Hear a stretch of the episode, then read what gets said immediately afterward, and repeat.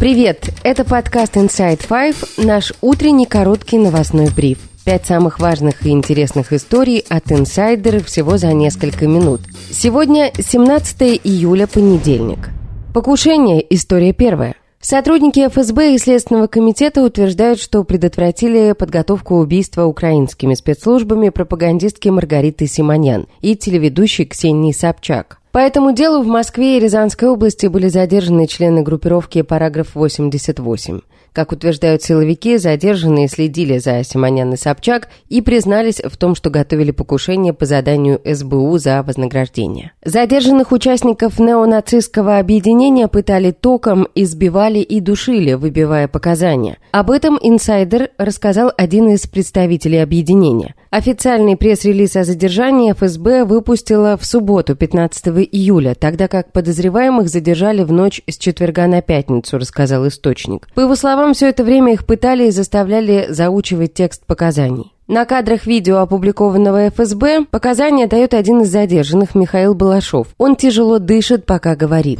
Создал неонацистскую группировку «Параграф 88», после чего я связался э, с украинскими СБУ, после чего мы получили задание на убийство Маргариты Симонян и Ксении Собчак. Э, провели разведку, за что получили э, 20 тысяч рублей. Кто дал вам задание?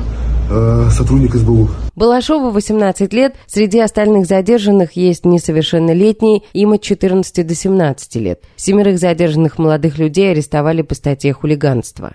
Собчак написала, что если все это правда, то спасибо всем причастным службам за их работу. Если нет, и смысл был просто поставить меня в одном предложении с Симоньян, то это обычная подлость. Симоньян, комментируя информацию силовиков, заявила, что есть вещи страшнее смерти, а именно позор, предательство, жизнь с ощущением, что ты натворил что-то непоправимое. Затем она добавила «отдайте их бате моему на перевоспитание, он из них сделает настоящих мужиков». Позже утверждение российских силовиков о разоблачении группы злоумышленников, которые якобы готовили покушение, прокомментировал советник главы Офиса президента Украины Михаил Подоляк. Говоря про Симонян и Собчак, он сказал, что они Украине абсолютно точно не нужны, это очевидные вещи, они абсолютно точно ни на что не влияют, сказал Подоляк в эфире украинского телемарафона.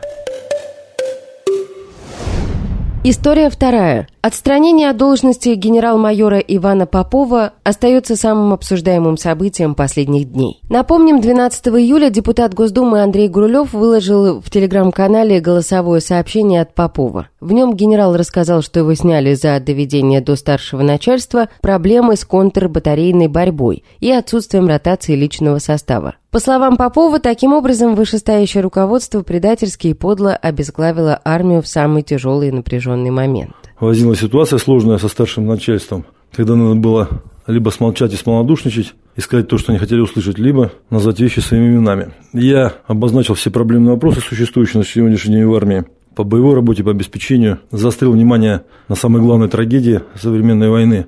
Это отсутствие контрбатарейной борьбы, отсутствие станции артиллерийской разведки и также поднял еще ряд других проблем. В связи с этим, видимо, старшие начальники почувствовали во мне опасность какую-то и стремительно за один день световой состряпали приказ Министр обороны вывели меня распоряжение и от меня избавились. Число прослушиваний этого обращения превысило 3,5 миллиона. Однако официального объяснения от российских властей по поводу принятого кадрового решения до сих пор нет. Во время своего брифинга пресс-секретарь российского президента Дмитрий Песков комментировать ситуацию не стал, предложив обратиться в Министерство обороны России. Z-каналы в выходные стали высказывать недовольство действиями военного ведомства, отмечая, что Минобороны решила зачистить своих основных конкурентов в армии. Они подчеркивают, что третью неделю изолирован генерал армии Сергей Суровикин, в отставку отправлен Попов, задержан командир 90-й танковой дивизии и два его заместителя, отстранен от должности командир 106-й гвардейской дивизии ВДВ генерал-майор Владимир Селиверстов, отстранен от командования 7-й десантно-штурмовой штурмовой дивизии генерал-майор Александр Корнев, и пришла информация о возможном аресте генерал-полковника Михаила Теплинского.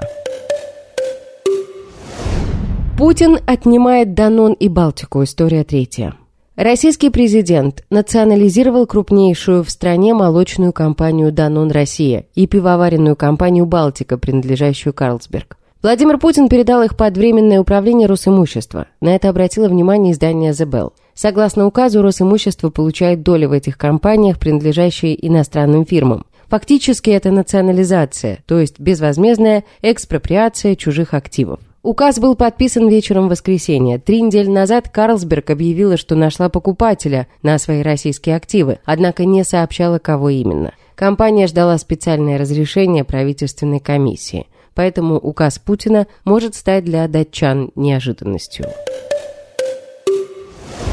История четвертая. В Санкт-Петербургском государственном университете отменяют систему свободных искусств и наук, программу по правам человека и почти все курсы английского языка. Ранее научный руководитель этой системы Николай Кузнецов сообщал, что она характеризуется, цитата, «худшими западными стереотипами». Кроме того, студенты пишут, что за последние два года сильно сократилось количество преподавателей. Из 100 человек с 2021 года из вуза ушло 25. Меняется не только учебный план СПБГУ. Ранее инсайдер писал, что руководство вуза приняло решение сменить символ. Вместо крылатого гения им станет памятник графу Сергею Уварову министру народного просвещения в период царствования Николая I. Уваров – автор теории официальной народности, государственной идеологии, в основе которой лежат консервативные взгляды на просвещение, науку, литературу, а девизом стало выражение «православие, самодержавие, народность». Испортили смешариков. История пятая. На YouTube появился канал со стримами смешариков, реплики и голос которых генерирует нейросеть. Он называется «Нейрошарики». Персонажи популярного мультфильма рассказывают небольшие сценки по темам, которые задают зрители. Встречаются такие, как Крош решил вступить в ЧВК Вагнера или захватить Польшу, или тот же Крош готовит шашлык из Нюши и Бараша. Крош! Ты что с ума сошел? Нюша и Бараша, это наши друзья. Да, ты прав! Ну что же теперь делать? У меня уже все приготовлено. Создатели стрима – это небольшая группа подростков. Они отметили, что не пытаются оскорбить создателей смешариков или самих персонажей, а прямые трансляции предоставляются только в развлекательных целях. Что касается стрима нейрошариков, в котором упоминалось ЧВК Вагнера, то он очень быстро был заблокирован на YouTube. И это все на сегодня. Это был подкаст Inside Five.